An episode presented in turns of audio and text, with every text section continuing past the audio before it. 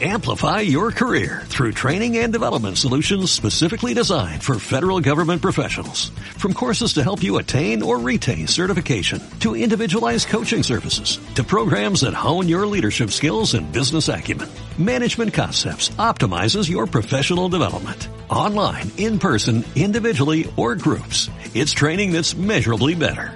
Learn more at managementconcepts.com. That's managementconcepts.com. María y Laura han recorrido países como Corea del Sur, Japón, Malasia, Indonesia, Rusia, todo en su furgoneta Dalai, una pequeña Volkswagen Caddy. Sí, una pequeñísima Volkswagen Caddy. Y hoy están aquí para contarnos todo. Bienvenidos a Viajando Simple, el podcast donde hablo sobre vivir y viajar en furgoneta. Yo soy Íñigo, autor del libro Cómo vivir y viajar en furgoneta, y en estos episodios comparto mis aprendizajes llevando un estilo de vida algo alternativo.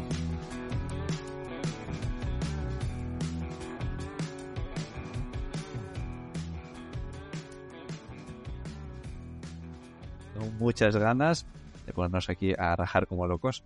Pero bueno, antes agradecer a Zalba Caldú, que ya sabéis que es el patrocinador de los episodios del podcast de Viajando Simple, que es eh, la empresa con la que podéis asegurar vuestra moto, coche clásico, furgoneta, camper, autocaravana, lo que queráis. Tendréis un enlace como siempre en la descripción. Y ahora sí, chicas, María, Laura, ¿cómo estáis? Hola, ¿qué tal? Hola, sí, Íñigo. ¿Qué tal, Íñigo? Pues bien. estamos muy bien, la verdad. Que bien, con muchas ganas de hablar con vosotras. Eh, alguno probablemente ya sepan de vuestro pedazo de viaje ya con la introducción que hemos hecho. Pero bueno, contarnos, eh, bueno, cómo empezaron sobre todo eh, la idea de estos viajes tan, tan locos para, para muchos de nosotros que hemos hecho viajes más eh, normales, más por Europa y, tal. Pero cómo, se, cómo empezó toda esta historia de hacer un pedazo de viaje así. Bueno, eh, bueno, lo primero, darte las gracias eh, por invitarnos, que la verdad que estamos súper contentas de estar aquí contigo. Y bueno, pues lo que, los que nos conozcan un poquito saben que siempre contamos como un poco esta misma historia, pero es que eh, nosotras hicimos como un primer viaje de mochileras en 2013-2014, ¿no? Teníamos muchas ganas de descubrir durante tiempo, saber qué era esto de los grandes viajes. Y bueno, hicimos ese viaje de mochileras durante ocho meses y lo disfrutamos muchísimo, ¿no? Hicimos un viaje por... eh, Decidimos empezar en las antípodas, en Nueva Zelanda, e ir acercándonos, ¿no? Y hicimos un viaje con...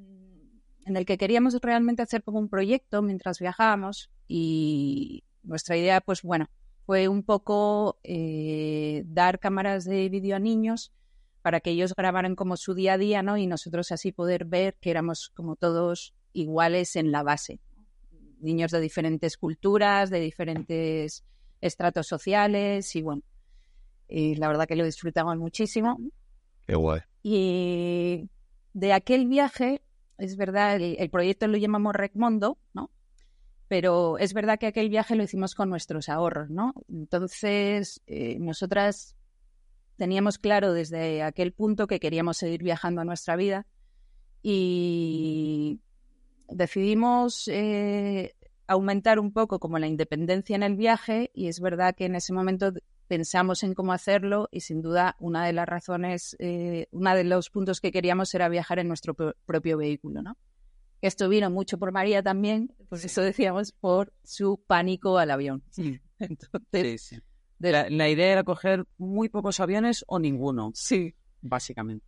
Entonces, bueno, partimos de ahí y dijimos, bueno, pues es verdad que tiene un miedo horroroso al avión y, y es verdad que en el, en el viaje anterior, eh, desde Hong Kong, que fue el último vuelo que cogimos, ya volvimos todo por tierra, ¿no? Y María me decía, pero si podemos llegar aquí eh, por tierra, pues podemos llegar por nuestros propios medios, no es necesario coger aviones, ¿no? Vamos a comprarnos una furgo.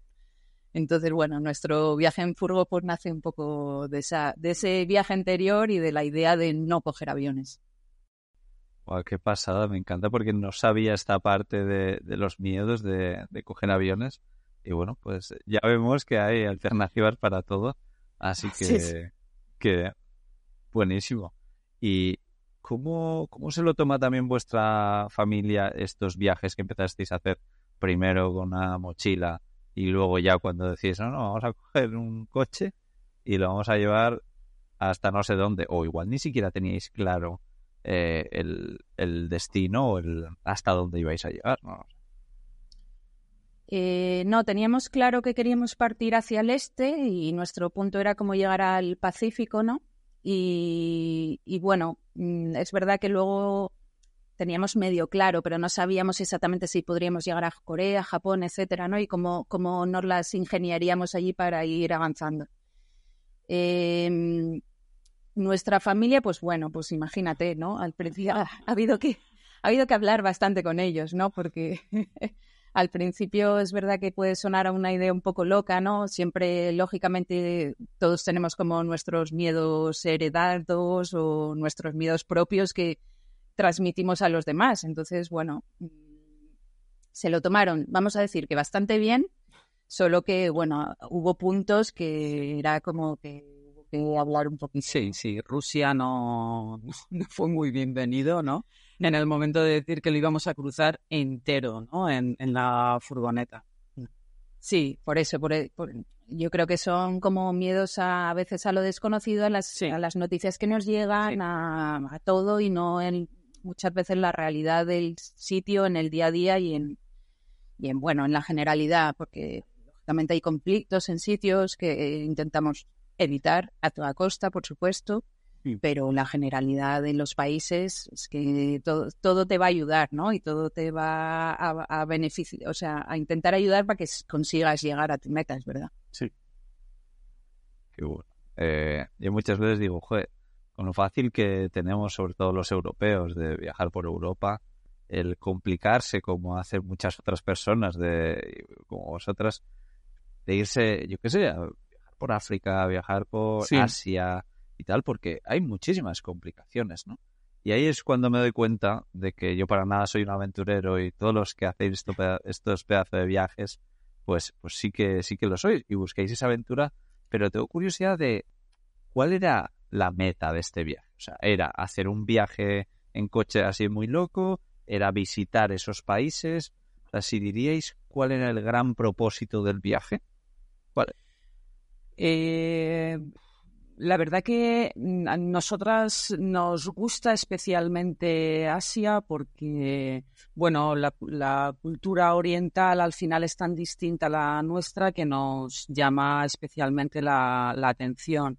La gente, la comida, la religión. O sea, creo que hay muchos aspectos que son muy diferentes y que nos, nos gustan muchísimo. Eh, es verdad que la meta que nos pusimos en cuanto a distancia fue llegar a la isla de Flores. Em,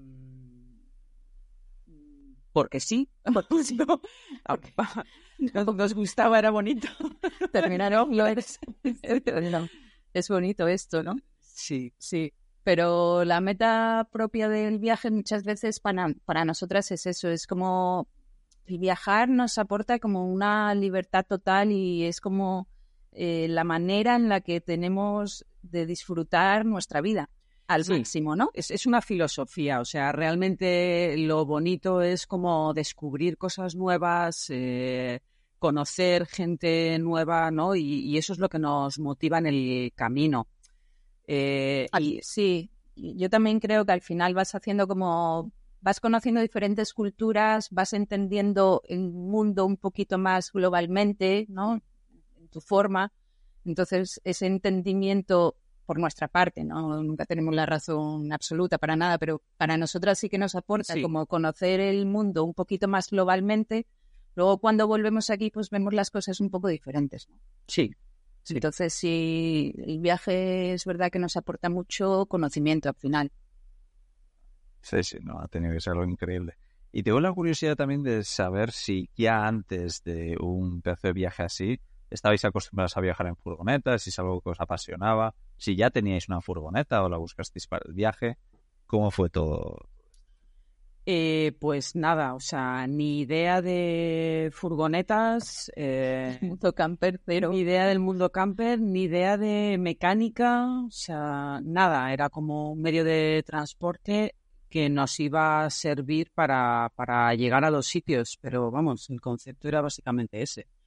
Sí, o sea, preguntamos bastante, ¿no? Cuando la premisa de, de mira, aquí la que más conduce es María. Entonces, eh, nosotras en, en, el viaje este que hicimos de Raimondo, en Nueva Zelanda, alquilamos una furgo, eh, 15 días y tal, y, y, y, nada, disfrutamos muchísimo, pero María dijo, quiero conducir algo más pequeño, ¿no? Nos vamos a meter, si vamos a ir hacia Asia, en carreteras más estrechas, en tal, prefiero conducir algo más pequeño. Entonces, la que conduce es la que manda aquí. y empezamos a buscar una furgo pequeña y luego ya sabiendo que queríamos una furgo pequeña, empezamos a ver cómo qué podíamos hacer, que queríamos llevar una cama, queríamos llevar una cocina y ya empezamos a ver las posibilidades que teníamos para camperizarla, que, que bueno, la camperizamos de una manera muy simple. Sí, un cajón de museo, básicamente. Sí. Total. A mí mucha gente me dice, bueno, ¿y qué es lo que hace falta una furgoneta camper sí o sí? Yo digo, mira, pues una cama y sí, sí. una cocina viene bien, pero ni siquiera tampoco hace falta una cocina. O sea que es verdad. Poco, poco, falta poco, ¿no? Pero ¿cómo es que os decisteis por una Volkswagen Caddy? Eh, y también contarnos cómo fue el proceso de la preparación, que efectivamente tampoco fue una gran obra, pero, pero bueno, ¿cómo, cómo fue eso? Sí, pues eh, nos decidimos por la Cadi porque bien nosotras contactamos con un chico para que nos la camperizara porque no lo íbamos a hacer nosotras. Entonces, bueno, preguntándole un poco a él, pues nos, nos fue diciendo como modelos que nos podían venir bien. Y nosotras luego, como decíamos, bueno, y si nos pasa algo con la furgoneta por allí, ¿dónde la vamos a arreglar? Claro, al principio no tienes mucha idea de que luego todo fluye mucho más fácil, ¿no? Pero eh, decíamos, pues vamos a ver que sea un modelo que en las principales ciudades como de los países que vayamos a ver haya como concesionario. ¿no? Entonces vimos que de Volkswagen había y dijimos, venga, pues vamos a por la Caddy. Fue un poco así. Sí, no, luego también es verdad que nos aconsejaron sí. que, que, era un, una, un, una furgoneta que se estropeaba, ¿no? Que tenía muy pocos problemas, ¿no? Y que, que funcionaba muy bien. O sea, que es verdad que entre al final los modelos que barajábamos, este es, creo que es uno de los que más nos recomendaron. Sí. Y Qué luego bueno. el proceso de camperizarla, pues eso, lo que te digo, no teníamos mucha idea, tampoco queríamos gastar mucho dinero, ¿no? Porque al final, bueno, a, durante el viaje teníamos nuestros ahorros, luego trabajaríamos en el viaje, pero pues eso, tampoco queríamos hacer una gran obra, que tampoco se puede hacer una Caddy, ¿no? Lógicamente pero pues viendo modelos ya, pues eso, pusimos un kit con su cama, su cocina y, y luego dijimos, vamos a ver, lo demás no sabemos si va a hacer accesorios, si no, si lo vamos a necesitar, ¿no? Tipo nevera, baño, etcétera. Y la verdad que te digo una cosa, no lo echamos de menos. Es más, ahora estamos recamperizando con algunas cositas que sí echamos de menos. Y pues otra vez volvemos como a lo simple, ¿no? Sí, vale. Sí. Me encanta escuchar eso porque eso quiere decir que Sakadi va a volver a hacer sí. kilómetros por ahí a, a, lo loco, estoy seguro. Eh, más adelante quiero que me contéis con detalle a ver qué, qué se os pasa por la cabeza. Pero sí, bueno, eh, ¿cómo fue la preparación, además de la furgoneta, de, de, este viaje? O sea, el tema de papeleo. Porque a mí creo que lo que más pereza me, me daría es eh, todo ese tema, visados, carne de pasas. Eh, sí. ¿cómo, ¿Cómo fue el proceso? ¿Cómo os fuisteis informando? ¿Hubo alguien que ya había hecho algún viaje parecido que os informó? Eh, pues sí, es verdad que eso creo que es lo que más pereza da, tienes toda la razón. Creo que el carnet de pasas es un elemento conflictivo, un pelín, un pelín pesado, sí. digamos, para, para realizarlo. Eh, el resto es verdad que tienes razón que nosotras vimos que había muy poca información en español de cómo viajar en furgoneta por Asia. En, en inglés creo que puedes encontrar muchas más cosas, eh, pero es verdad que echamos de menos encontrarnos más información. Mm, grupos de Facebook, sí, eh, fue de donde más info sacamos, la verdad grupo de Facebook que, bueno, justo había gente como haciéndola, esa, a españoles habíamos encontrado como poco, ¿no? Entonces, bueno, pues fuimos, sabíamos que con el carnet de pasas lo íbamos a necesitar para Asia porque lo piden en bastantes países.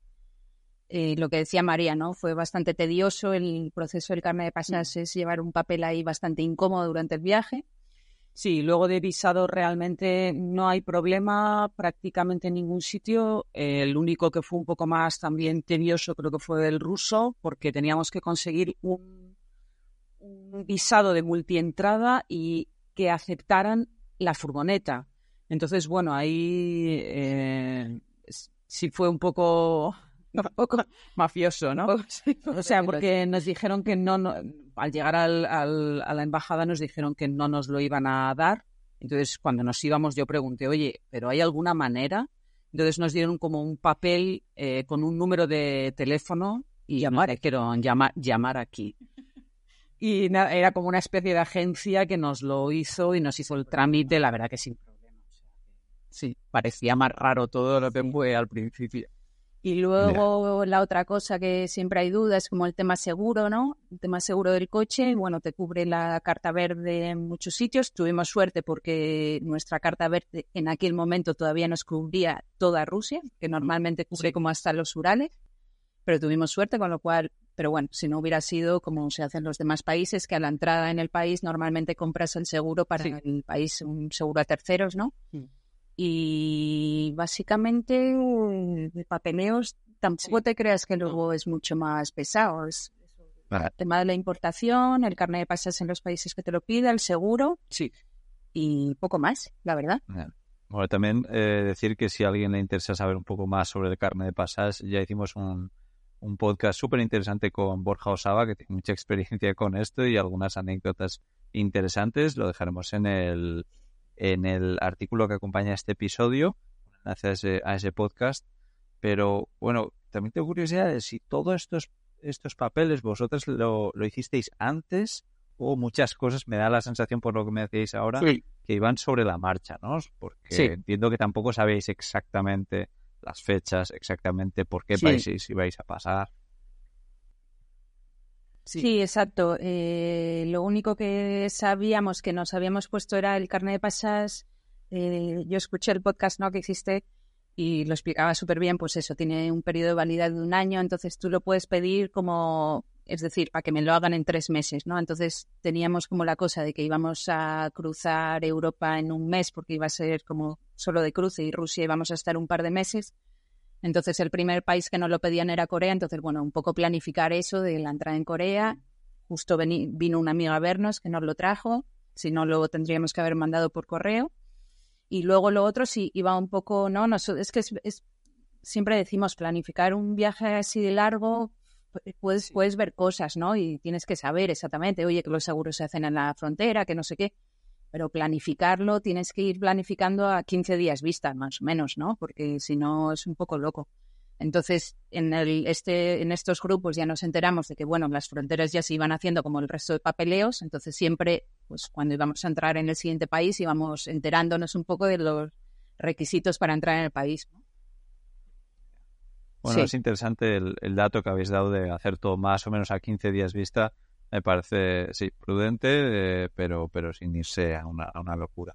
Sí. Qué, bueno. Entonces, vamos a hablar un poquito más del viaje. Eh, salís de España, ¿no? ¿Y qué, qué rumbo tomáis? A lo primero entiendo que sería cruzar Rusia. No sé, no sé exactamente cuántos kilómetros tiene Rusia a lo ancho, pero vamos, eh, una locura, ¿no? ¿Cómo, cómo fue ese, ese cruce de un país tan grande? Eh, bueno, pues mm, fueron como unos, recorrimos en Rusia más o menos como unos 9.000 kilómetros, ¿no? En, mm. en, total. Eh, pues, sinceramente, Rusia es una carretera que tú tiras a mano derecha y vas como todo recto, o sea, es bastante alucinante. Pues, ¿no? Tienen como el, el transiberiano va como paralelo. Sí y es, es, prácticamente recto hasta que llegas a Siberia. Además, el paisaje es todo parecido, eh, taiga, ¿no? los árboles y, todo rectas, rectas, muchísimos camiones. Entonces, bueno, fue muy interesante conocer Rusia porque fue conocer otro, otro mundo, ¿no? Eh, ciudades muy distintas, eh, ¿no? Nos pareció como estar en un lugar muy diferente a Europa. Sí, sí, es verdad que la parte un poco más eh, occidental, ¿no? De San Petersburgo, Moscú, puede ser todo más europeo, pero luego ya cuando te vas metiendo, ¿no? Más hacia y vas atravesando media Rusia. Es, es, que es verdad lo que dice María, que es como hay una parte que es monótona, pero de repente va cambiando como tan poco a poco. Son tantos kilómetros que luego es verdad que estás metido en esa, esa taiga y dices tú, madre mía, ¿dónde estoy? ¿no? Y ahí te das cuenta. Y sobre todo nos gustaba en Rusia como vernos avanzar en el mapa, porque es como esa recta que estaba bastante bien asfaltada, más o menos, dentro de lo que esperábamos. Luego es verdad que te salías ya un poco, ¿no? Te desviabas a pueblos y tal, y ya te metías en caminos un poco más de, de cabras, pero, pero, pero nada, la verdad que nos sorprendía mucho Rusia, nos gustó mucho, ¿no? Ahora su conflicto es, otra cosa, pero bueno, pues. Sí, y muy, y muy fácil la conexión cuando llegamos a, a Rusia, a Vladivostok, ¿no? Eh, mm, es verdad que la conexión en barco hasta Corea del Sur es o era realmente sencilla porque era un barco que eh, en un día llegabas a, Corea y nos resultó ese cambio, ¿no? Nada traumático. O sea, nuestro primer ferry que cogíamos con la furgoneta fue como plácido, ¿no? Sí. dijimos, ah, pues esto es mucho más fácil de lo, de lo que parece, ¿no?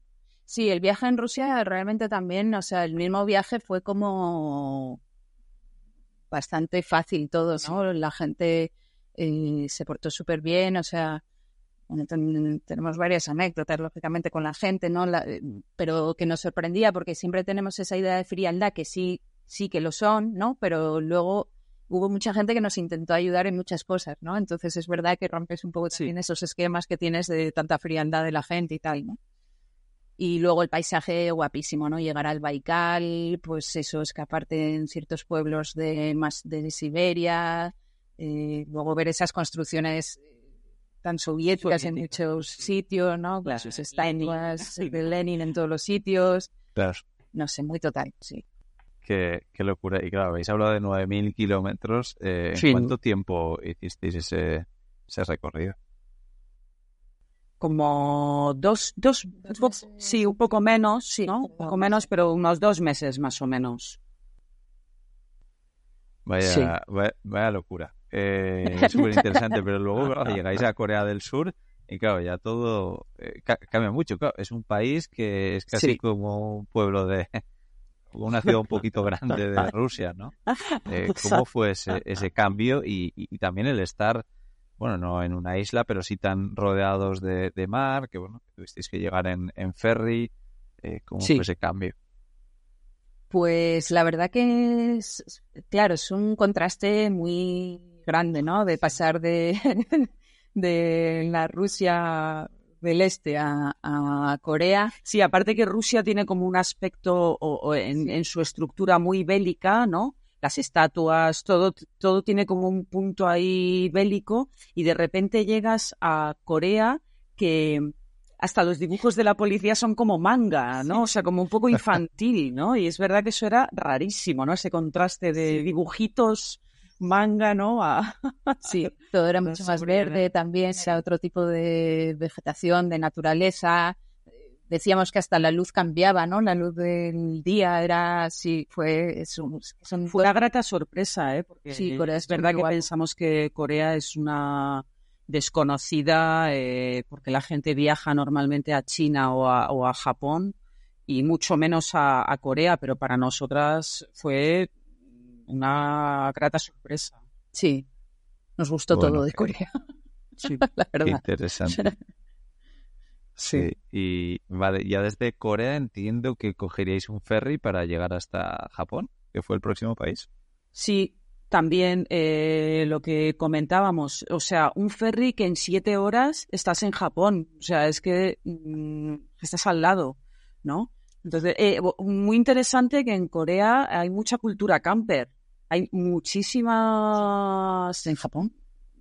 y en Japón, ¿no? Pero bueno, es verdad que nos llamó la atención que sí había mucha gente con sus campers, su acampaban en las playas, no sé qué, con sus sacaban sus tiendas, llevaban las furgos muchas luces, muchas, muchas LEDs, ¿no? Que eso era una, una, variante a, nuestra forma, ¿no? Pero tenían como muchos artilugios LED en las furgos, ¿no? Y por la noche era un espectáculo. Fiesta de colores. Fiesta de colores.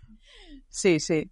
Sí, no, la verdad es que me, me, suena. Yo ya he visto también mucho, sobre todo en Japón, más autocaravanas que son muy curiosas porque son como muy estrechitas, un poco altas y, muy, pequeñas, pero efectivamente con, con muchas cosas pequeñitas con luces. Pero claro, esto es totalmente diferente al resto del viaje que hicisteis, porque entiendo que ni en Rusia, ni en Indonesia, ni en Malasia, por ahí, ¿os encontrasteis alguna furgoneta camper?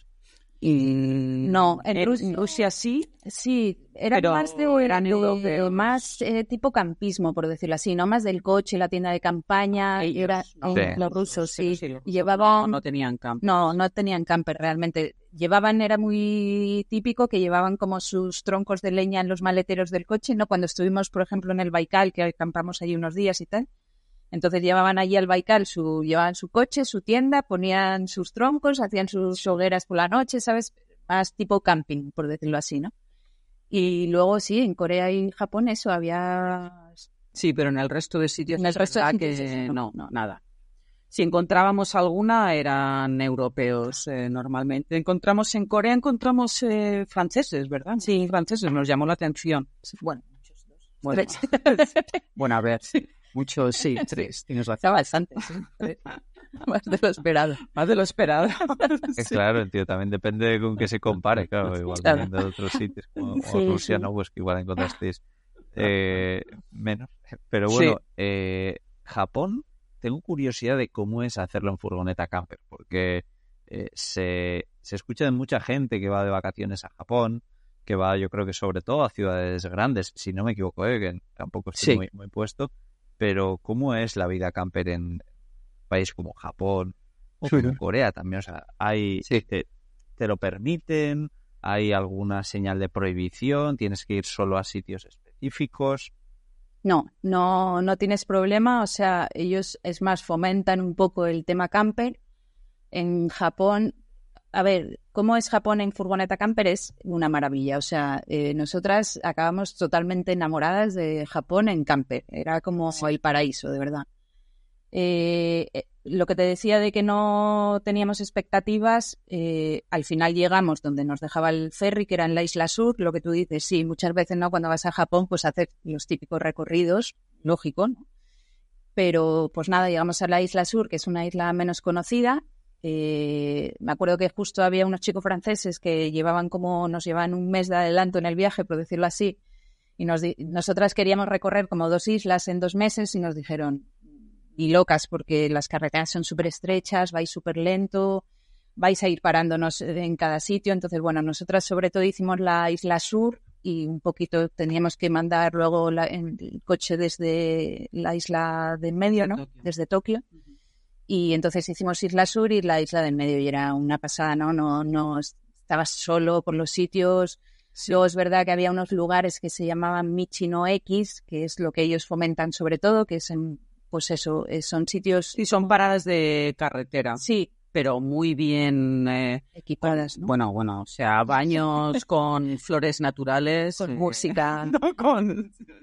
sí, no sé, era muy loco, muy estaba muy bien preparado todo. Tenían restaurante normalmente, alguna tienda para comprar eh, y luego tenían baños públicos para bañarte, ¿no? Los onsen, ¿no? Y claro. Sí, y luego eso, si te salías de estos sitios un poco más preparados, no tuvimos problema. Nos paramos, nos, nos sí que nos, fíjate que nos vino la policía un par de veces a preguntarnos si qué hacíamos allí, básicamente. Y le enseñamos los papeles y bueno, más o menos nos entendimos con ellos más menos que más, pero bueno, no tuvimos eh, esto, esto, fue un punto, ¿no? Porque en uno de los sitios eh, le preguntan a Laura que qué estábamos haciendo ahí y no recuerdo qué dijiste, ¿no? Viajando, pero él lo puso en el traductor y le salió que estábamos cazando ciervos. Dice, cazando ciervos y nosotros no, cazando ciervos, no, no, no, no, no, no solo durmiendo. Sí, sí, sí. sí nos miró, se, asustó, nos asustamos, ¿no? Y ya dijimos, no, no nos estamos entendiendo. Sí, era muy total, porque al final ves como la cultura en los policías. Me acuerdo de uno que nos vino a preguntar por la mañana también. Eh, ya en los últimos días hacía bastante frío, ¿no? Entonces me acuerdo que me llevó con todos los papeles a su... Me dice, perdona, perdona, pero tengo que comprobarlo. Me llevó a su coche de policía, me metió en el coche, me encendió la calefacción. Yo decía, estoy mejor que y, y, nada, eso, pero sí, sí, o sea, no, no, no tenías problemas. Se podías o quedar en esos sitios más preparados o cualquier sitio. Sí, sí, o sea, es un paraíso. ¿eh?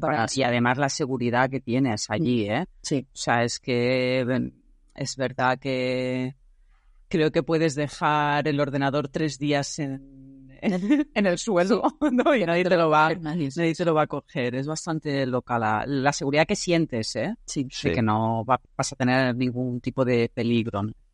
Qué bueno, sí, eso además cuando viajas en furgoneta, pues la seguridad creo que es un punto importante. Sí, sí Lo que no sé es si esa misma seguridad la sentisteis en, en Malasia, por ejemplo es que sí que no me hago a la idea cómo puede ser estar en Malasia con una furgoneta. Eh, contarnos también cómo, cómo fue llevar el camión, eh, o sea, la furgoneta, cómo fue haceros entender para llevar eso, una pequeña furgonetilla de Japón a Malasia.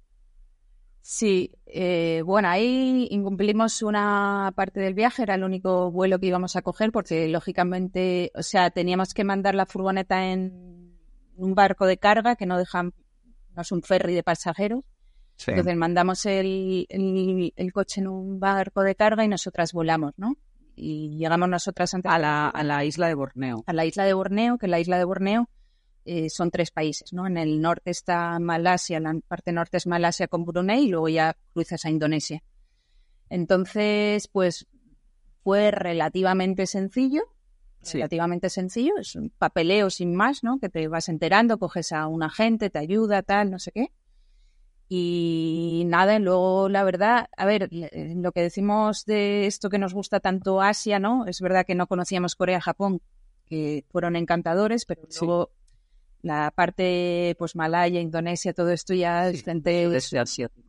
Sudeste asiático, ¿no? Gente muy abierta, muy sonriente, siempre ayudando, entonces Sí, muy tranquila. Tranquilo también, entonces no, tampoco, sí, nunca tampoco tuvimos como sensación de, de inseguridad, ¿no? Pues un poco más complejo a lo mejor buscar sitios, también ahí empezábamos a trabajar ya más, entonces también lo, lo combinamos con hostales, ¿no? Cuando trabajábamos, luego nos movíamos en la furgo y pues eso, te quedas en playas, en sitios, no, no tienes, no teníamos sensación. O el único punto negativo creo que es el tema del calor, sí. ¿no? Eh, eh, si son zonas que hace muchísimo calor en esa furgoneta pequeña, es un poco duro dormir.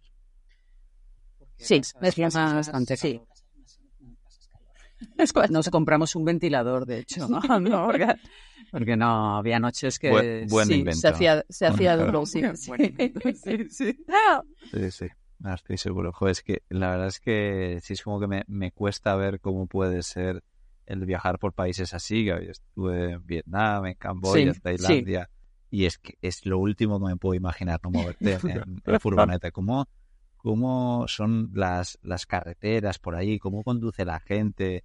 Tanto por Malasia como por, por Indonesia. Yo recuerdo en sí, por la izquierda, una, una moto.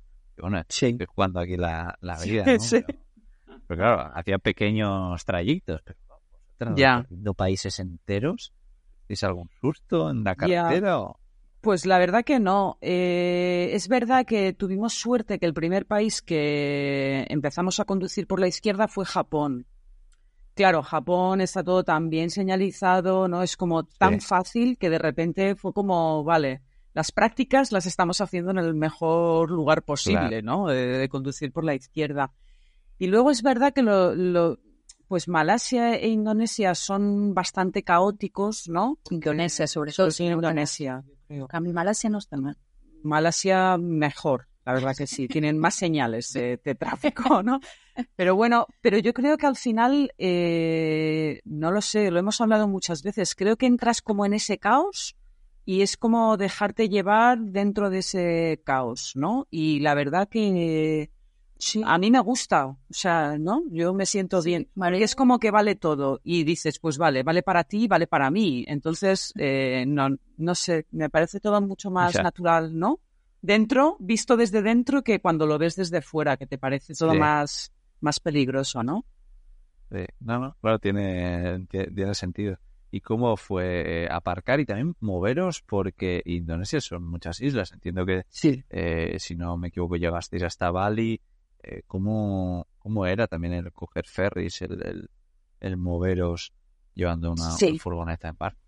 Nada, la verdad que, o sea, el punto más complejo sin duda fue el de Japón a Borneo y luego bastante fácil porque entre las islas hay ferries, depende de qué islas, pero bueno, eh, con bastante, son bastante habituales. Sí. No me sale la palabra, bastante frecuencia, ¿no?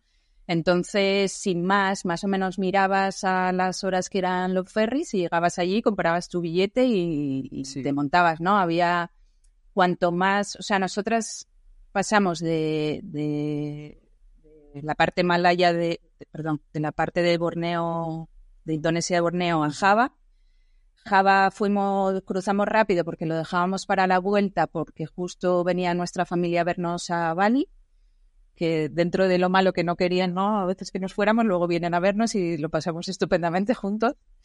Y, y luego nada, de Bali cruzamos a Lombok, Sumbawa y Flores. Entonces, entre islas siempre hay ferries. A veces llegabas allí y, te decían, no, el ferry a lo, a lo, mejor sale hoy, ¿no? Entonces, te esperabas por ese a lo mejor. Sí a veces no salía en el mismo día. Sí, claro, hay una aplicación que puedes ver las corrientes, ¿no?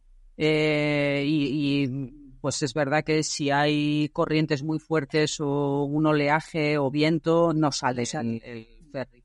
Y es verdad que con la aplicación tú más o menos puedes verlo y luego llegas allí y ya te dicen, ¿no? Sí, bastante fácil. Sí, no, no, no hay problema. Luego Hubo un momento que lo más tal era, el momento que más sufrimos yo creo que fue en un ferry que nos pusieron el, el barco en la cubierta sin... Ah, la furgo. La, digo, perdón, la furgo en la cubierta del barco, ¿no? Y, y nada, iba sin atar y nosotras, por favor, que si hay se, nos, se nos va a caer, ¿qué vamos a hacer? Y dimos al chico que nos pusiera una cuerda, ya ves para lo que valía para nada. Pero ya, ¿eh? pero ya nos quedamos más tranquilas. más relajadas en ese viaje. Un de cuñadas, pero le dijimos, mira, es que ¿sabes? Si se nos cae al mar, pues claro, nos que Y él dijo, venga, va. puso dos cuñas y las cuerdas. Nos puso una cuerda y dijo, ya, ya. sí, mucho mejor, claro. Pero sí. Todo otra cosa, sí. Ah, sí, sí. Buenísimo. Y uh, no hemos hablado de, de, tiempos. ¿Cuánto tiempo pasó desde que salisteis de España hasta que llegasteis a, a Indonesia? Pues eh, pasó como seis meses. Sí, seis meses, siete, sí, porque hubiéramos, íbamos también un poco con el tiempo, entre comillas, porque como la familia ya habíamos como concertado el viaje, teníamos que llegar, ¿no? Si no, pues Borneo seguramente nos hubiéramos quedado más. Ya. Eh, incluso nos estábamos repensando en volver, ¿no? Porque no nos habíamos puesto un tiempo concreto en el viaje, sí que nos habíamos dicho, bueno, pues siempre que sales dices año y medio, dos años pero es verdad, una vez el viaje todo va más lento de lo que esperas siempre. Entonces, es verdad que, bueno, tardamos eso, seis, siete meses. Sí, unos siete meses en llegar como al punto que nos habíamos marcado, ¿no? Más lejano, que era la isla de Flores. Mm. Sí, me doy cuenta que muchas veces a muchos viajeros los planes también los marca familia o amigos que vienen a visitarnos en un viaje, ¿no? Que claro, quieren coger el billete como es normal con la relación y tal, y que y quedamos en un sitio. A mí me ha pasado muchísimas veces de, de decir, al final tengo que ir rapidísimo porque he quedado en este momento ahí. Y claro, yo pensaba que me, iba a hacer esto en, en X meses y al final pues igual lo hubiese hecho en más. Pero claro. bueno, también está, eh, está bien para meter el acelerador de vez en cuando, porque si no, Sí, sí. y... Sí, y si no, siempre puedes volver, ¿no? Que al final era un poco lo que pensábamos Exacto. nosotras también, de decir, bueno, pues oye, volvemos para atrás y ya está. Claro, claro.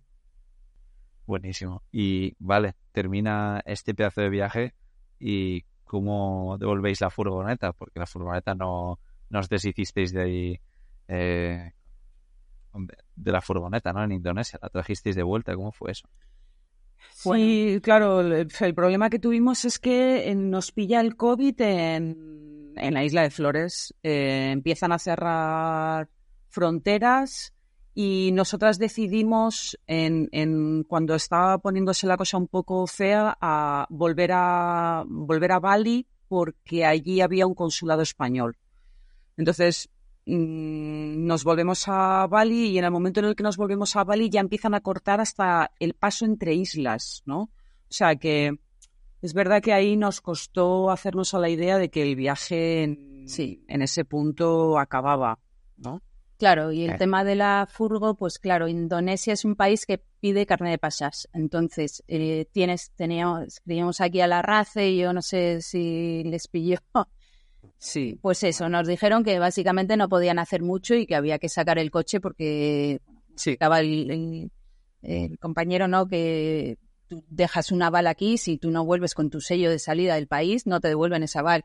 Entonces, claro, también no sabíamos cómo iba a ir la situación, ¿no? Se puso todo un poco feo. Entonces, bueno, ya cuando vimos y nos mentalizamos un poco, porque estábamos más o menos a mitad de viaje, Sí. incluso un poco menos, pero bueno, que esto tenía que acabar y eh, pues empezamos a mirar y vimos que era posible mandar la furgo en, en barco y pues eso, ya gestionamos la... la Desde Bali a Barcelona.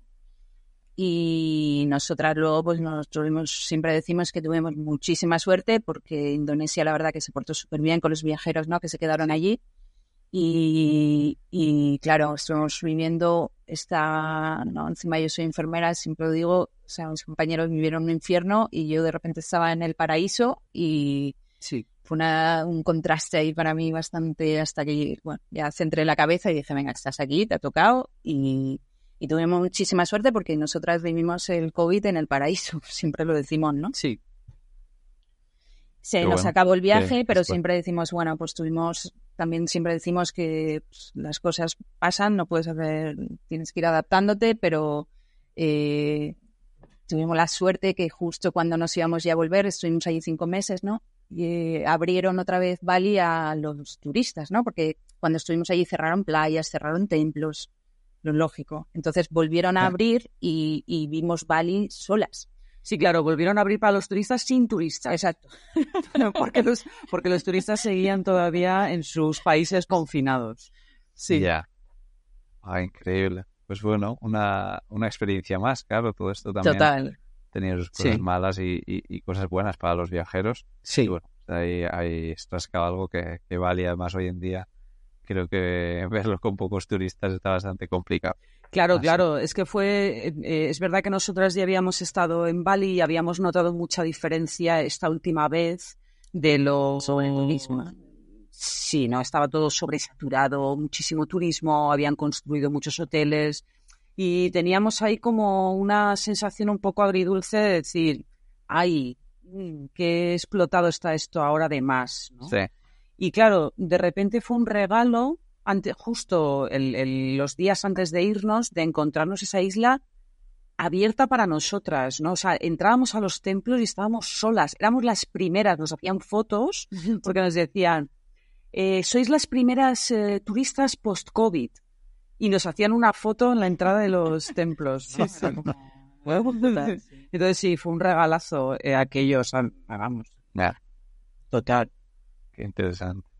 Y bueno, aprovecho para decir que estoy organizando un episodio en el podcast de cómo trabajar hablando sobre esto, concretamente sobre cómo afecta el sobreturismo. Y Sí. además con alguien que está afincada en, en Bali. Así que Sí. espero que este episodio Ah, muy bien. salga a la luz porque creo que va a ser muy, muy interesante. Seguro, bueno, bien. chicas, ¿cómo, ¿cómo veis ahora todo este viaje? Porque entiendo que han pasado unos años, que Sí. no habéis viajado tanto, pero claro, no sé si lo veis como un sueño, como algo que, que fue como muy, muy real. Cuando echáis la vista atrás, ahora mismo, como estaba hablando un ratillo de todo este viaje, ¿cómo lo Sí. recordáis? Yo qué sé, eso es...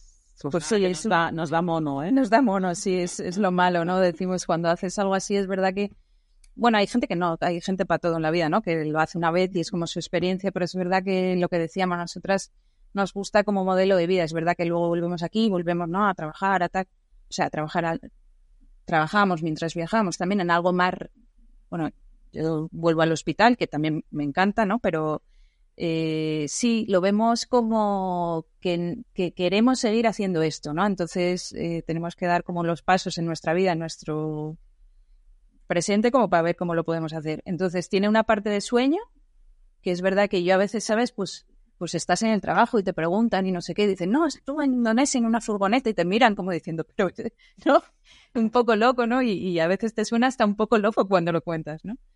Pero, pero luego tiene esa parte de real de que para nosotras es como un modelo de vida, lo podemos Sí. llamar, ¿no? El, el intercalar estos viajes largos con, con la vuelta, que yo me acuerdo de una frase que nos dijeron una vez que también me gustaba mucho, que decía que el viajero lo importante es que siempre vuelva también, ¿no? Sí. Entonces, bueno, pues sí, es, es una mezcla de todo, de verdad. A veces cuando hablamos nos seguimos emocionando muchísimo, de lo tenemos muy presente, aunque hayan pasado años. Y, y luego sí, con esa parte del sueño también. Claro. Y bueno, ¿qué? ¿Qué va a pasar con, con la. Cádiz? ¿Qué, qué os pasa por la cabeza? Bueno, la Cádiz nos dice que quiere volver a, a la carretera. Sí.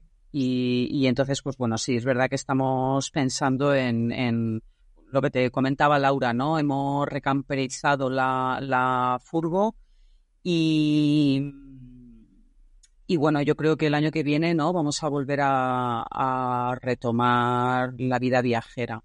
Sí, eh, pues mira, justo nos vamos a ir de vacaciones ahora y pues nos vamos a plantear un poquito. Es verdad que nos quedó, que yo creo que puede ser, ¿no?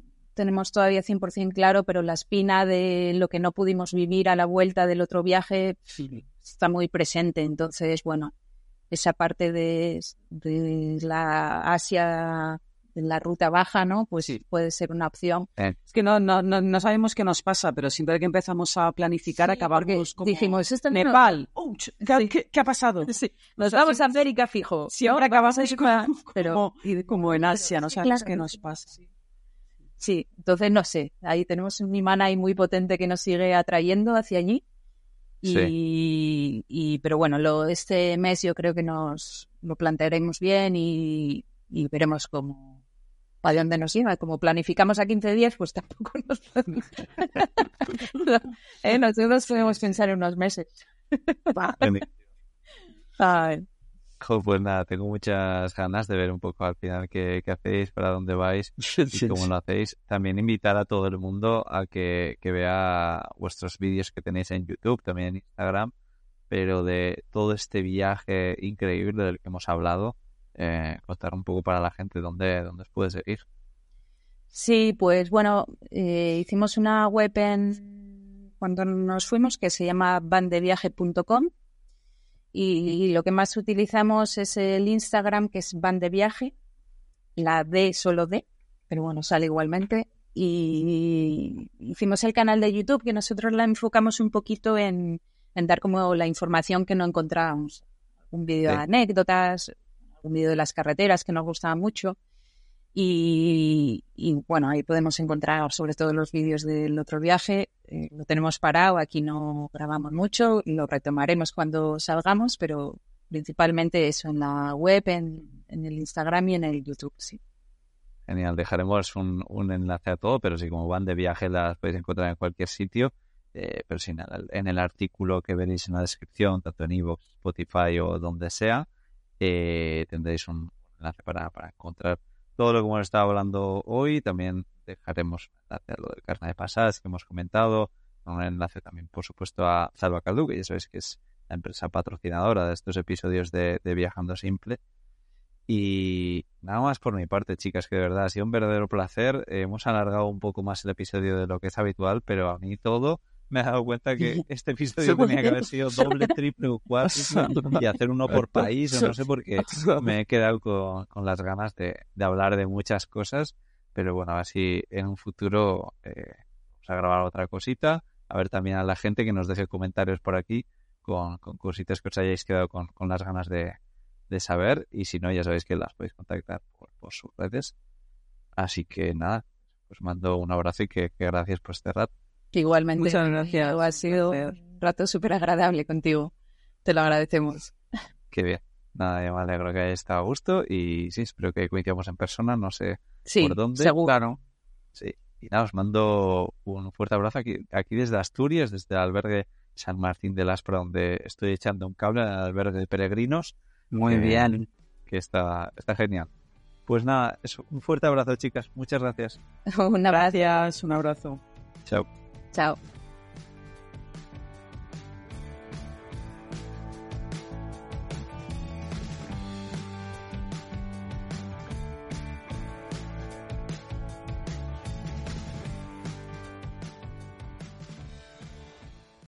Amplify your career through training and development solutions specifically designed for federal government professionals. From courses to help you attain or retain certification, to individualized coaching services, to programs that hone your leadership skills and business acumen, Management Concepts optimizes your professional development. Online, in person, individually, or groups. It's training that's measurably better.